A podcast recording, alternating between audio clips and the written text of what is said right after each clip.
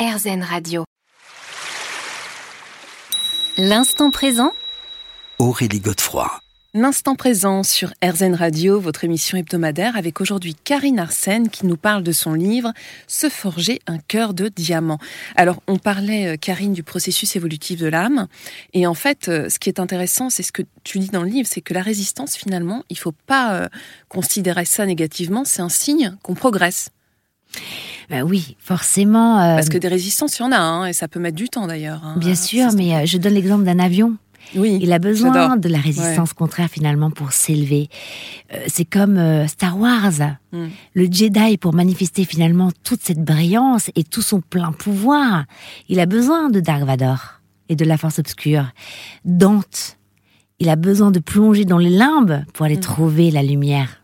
Hein Donc finalement, c'est... euh, je, je donne tout le temps ce processus, tu sais. euh, alors je sais que parfois on, on a envie de, de se plaindre, on a envie d'être un peu capricieux, mais pourquoi en fait tout le temps cette résistance, etc.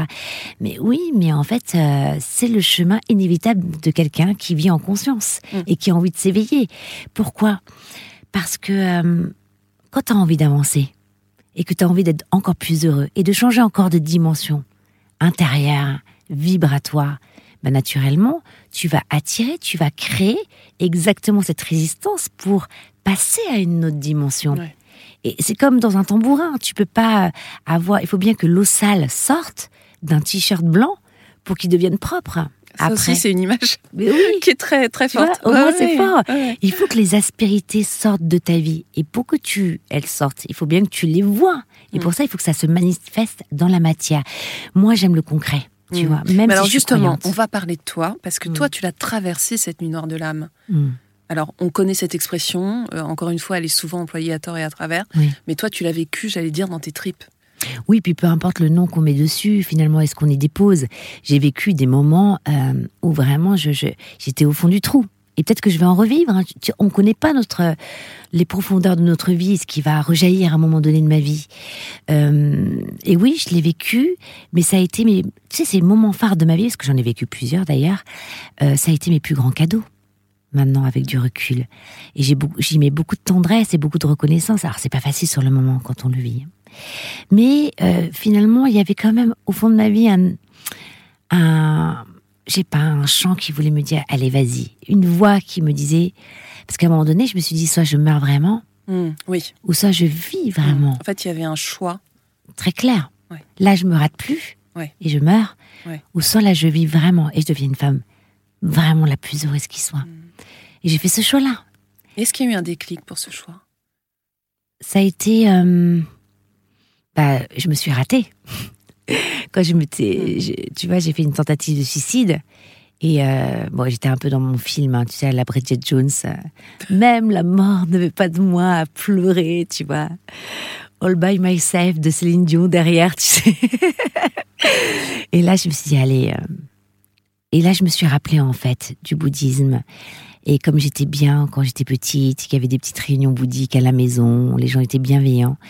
Et je me suis dit peut-être que je peux y trouver des clés pour m'en sortir. Parce que finalement, il me manquait d'amis de bien. Des personnes qui te désillusionnent, Mm. tu vois, qui t'aident à balayer ces croyances limitantes que tu pourras pas t'en sortir, que euh, il n'y a que peut-être une ou deux solutions, alors que il y a 3000 s- solutions à chaque instant dans Ouais. l'univers. Ouais. C'est ce qu'on appelle les 3000 mondes en un instant. Mm. Ichinen Sanzen en bouddhisme.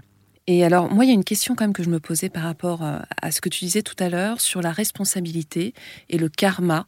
C'est-à-dire qu'à un moment donné, il fallait prendre la responsabilité de tout ce qui nous arrivait. Mm. Mais quand même, alors bon, c'est vraiment une question que je me pose, je me dis, euh, on hérite quand même d'une part de notre famille, et tu évoques toi d'ailleurs les, les schémas familiaux euh, qui, qui nous blessent et dont on hérite quand même. Alors, il Eh faut ben en ça- prendre conscience et après, il faut travailler dessus aussi.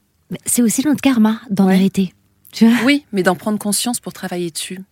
Bah, prendre conscience, c'est euh, à la limite parfois. euh, euh, j'ai pris, j'ai perdu beaucoup de temps à vouloir chercher le sens de tout, mais j'ai plutôt donné du sens à ce que je vivais. Tu vois la Mhm. différence, c'est que parfois on, on comprend la cause dix ans après. Alors qu'est-ce qu'on fait? On va attendre dix ans? Tu vois Et là, je me suis dit, il fallait que je m'en sorte. Et, et, quoi, peu importe que ça soit transgénérationnel, que ça vienne de ma vie, que ça soit, mais de toute façon, bien sûr que c'est, on partage le karma d'une famille, comme d'un quartier, comme d'un pays. Euh, c'est pour ça que c'est tellement profond ce que dit Gandhi. Mm. Quand tu changes, si tu veux changer le monde, commence par changer toi-même. Parce qu'en fait, on oublie la notion que lorsqu'on change de façon impalpable, ça éveille les consciences de nos amis, de notre quartier, de nos voisins, et par extension le pays, et par extension le monde entier. Donc finalement, jusqu'à quel point on peut comprendre que lorsqu'on change intérieurement, en fait, ça permet aux autres, comme des arbres qui profiteraient de la même terre, et que les racines des uns profiteraient aux autres, et pourraient grandir ensemble. C'est impalpable, c'est là où c'est mystique, mais ça marche.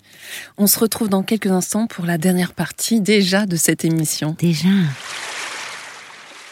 L'instant présent Aurélie Godefroy. L'instant présent sur RZN Radio. Nous nous retrouvons pour la dernière partie de cette émission, déjà avec Karine Arsène pour son livre Se forger un cœur de diamant. Alors Karine, je voulais pas qu'on se quitte sans évoquer euh, ce qui a été une, une, véritable épreuve initiatique hein, pour toi dans ta vie, euh, la maladie, l'endométriose, qui a longtemps été tabou. Quels enseignements tu en as retirés? Alors oui, je parle de mon grand combat parce que quand même, euh, à chaque chapitre, tu l'as vu Aurélie, il y a un miracle hein, qui se passe, hein, que ce soit professionnel, santé, euh, euh, transformation du karma familial, etc. Et ça a été de longues étapes. bien sûr, l'endométriose, que je l'avais, on l'a pas décelé tout de suite, hein, parce que c'est quand même encore une, une, maladie dont, on parle peu, mmh. alors qu'il y a une personne sur dix. à 9 ans, je crois, non? La cause a commencé à l'âge de 9 ans. C'est quand mon père est parti, tout s'est effondré, j'ai commencé à avoir des maux de ventre très forts. Est-ce que ça a été ça qui a fait qu'au fur et à mesure ça a engendré certaines choses? En tout cas, j'ai vu, et là je parle en mon nom, vraiment que c'était très relié euh, au transgénérationnel du côté de ma mère. Donc je raconte toutes ces étapes de la maladie, mais qui peut parler aussi à, tout le monde. Parce que je parle de la maladie en général.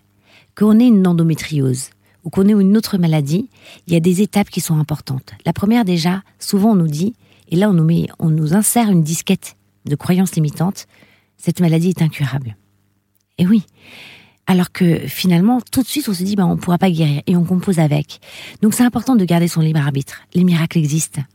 Alors, les scientifiques les appellent les guérisons spontanées, mais ça mmh. existe. Mmh. La deuxième chose en maladie qui est très importante pour tous ceux qui nous écoutent, c'est important et moi maintenant, je m'en préoccupe énormément c'est est-ce qu'on garde un cœur fort, un cœur combatif? Parce que finalement, ça va aussi avoir un impact, puisque si on croit en l'inséparabilité, en la non-dualité entre le corps et l'esprit, à ce moment-là, en fait, si notre esprit, notre cœur, notre âme, qui est pour moi la même chose que j'appelle le kokoro en japonais, dans mon livre, euh, est éteint, eh bien finalement, ça va nous décourager. Le découragement va nous, nous faire baisser la force vitale. Et si on n'a plus de force vitale, et bien finalement, la maladie prend l'emprise mm. sur notre esprit, sur notre cœur. Donc je donne beaucoup, beaucoup de clés. Et aussi une chose, une dernière chose qui est très importante, c'est que la maladie n'est pas euh, un fardeau, mais de, de la maladie émerge l'esprit de chercher l'éveil, de passer à une autre dimension de joie. Et que même si on meurt d'une maladie, ce n'est pas un échec. C'est comment on part de cette mmh. maladie. avec quel cœur Voilà, ça aura été initiatique dans tous les cas. Pour se fondre dans la même vibration aussi après, dans cet océan, ce vaste océan de mmh. l'univers. On part avec la même vibration dans laquelle on est parti. On rejoint la même vibration dans laquelle on est parti. Mmh. Alors Karine, avant de se quitter, j'aimerais que tu nous donnes quelques pistes que tu appelles euh, bah, des, pierres. Je trouve ça très très joli, très poétique, euh, pour justement essayer d'atteindre ce fameux bonheur. Mm. Vas-y, choisis-en quelques-unes. Je te laisse complètement. Voilà, la pierre de la spiritualité, quand même, c'est important. Donc euh, désirer, souhaiter, se gorger, tu vois, de, de gratitude. Parfois, tu sais, on se réveille le matin et je le dis, hein, cette prière de gratitude qui est complètement laïque, hein, parce qu'il faut savoir que tout demande de l'effort. T'as qu'à regarder et observer la nature, tout demande de l'effort pour que cette fleur devienne, voilà, épanouie un jour, qu'on puisse la sentir et qu'elle nous inspire euh, par sa beauté. Elle a besoin de passer par les quatre saisons. Donc euh, parfois, c'est pas facile de dire merci comme ça tu vois, de se mettre dans son lit, par exemple le matin ou le soir, et alors que tu as la tête un petit peu embrouillée, euh, voilà, tu, sens que c'est chargé au niveau euh, du, cerveau, mais il faut se forcer un peu. et commencer à se dire, ok, même si au début j'y crois pas, merci pour cette belle journée, d'aller chercher aller trois choses Mm. merveilleuses, de nourrir dans notre esprit le doré, la lumière, au lieu d'aller nourrir en fait tout ce qui n'est qui n'allait pas dans la journée. C'est une, une excellente piste et il y en a tellement d'autres Mm. à retrouver dans ce livre. Merci. Je te remercie infiniment d'être venu aujourd'hui euh, pour partager ton expérience, tes bons conseils. Euh, Je rappelle le titre de ton livre, Se forger un cœur de diamant, la quête d'un bonheur inaltérable. Et c'est chez les bien-aimés Très Daniel, Oui, éditeur. On les adore. On se retrouve quant à nous la semaine prochaine à la même heure et bien sûr sur RZN. Je vous rappelle que vous pourrez réécouter cette émission sur rzn.fr. À très bientôt.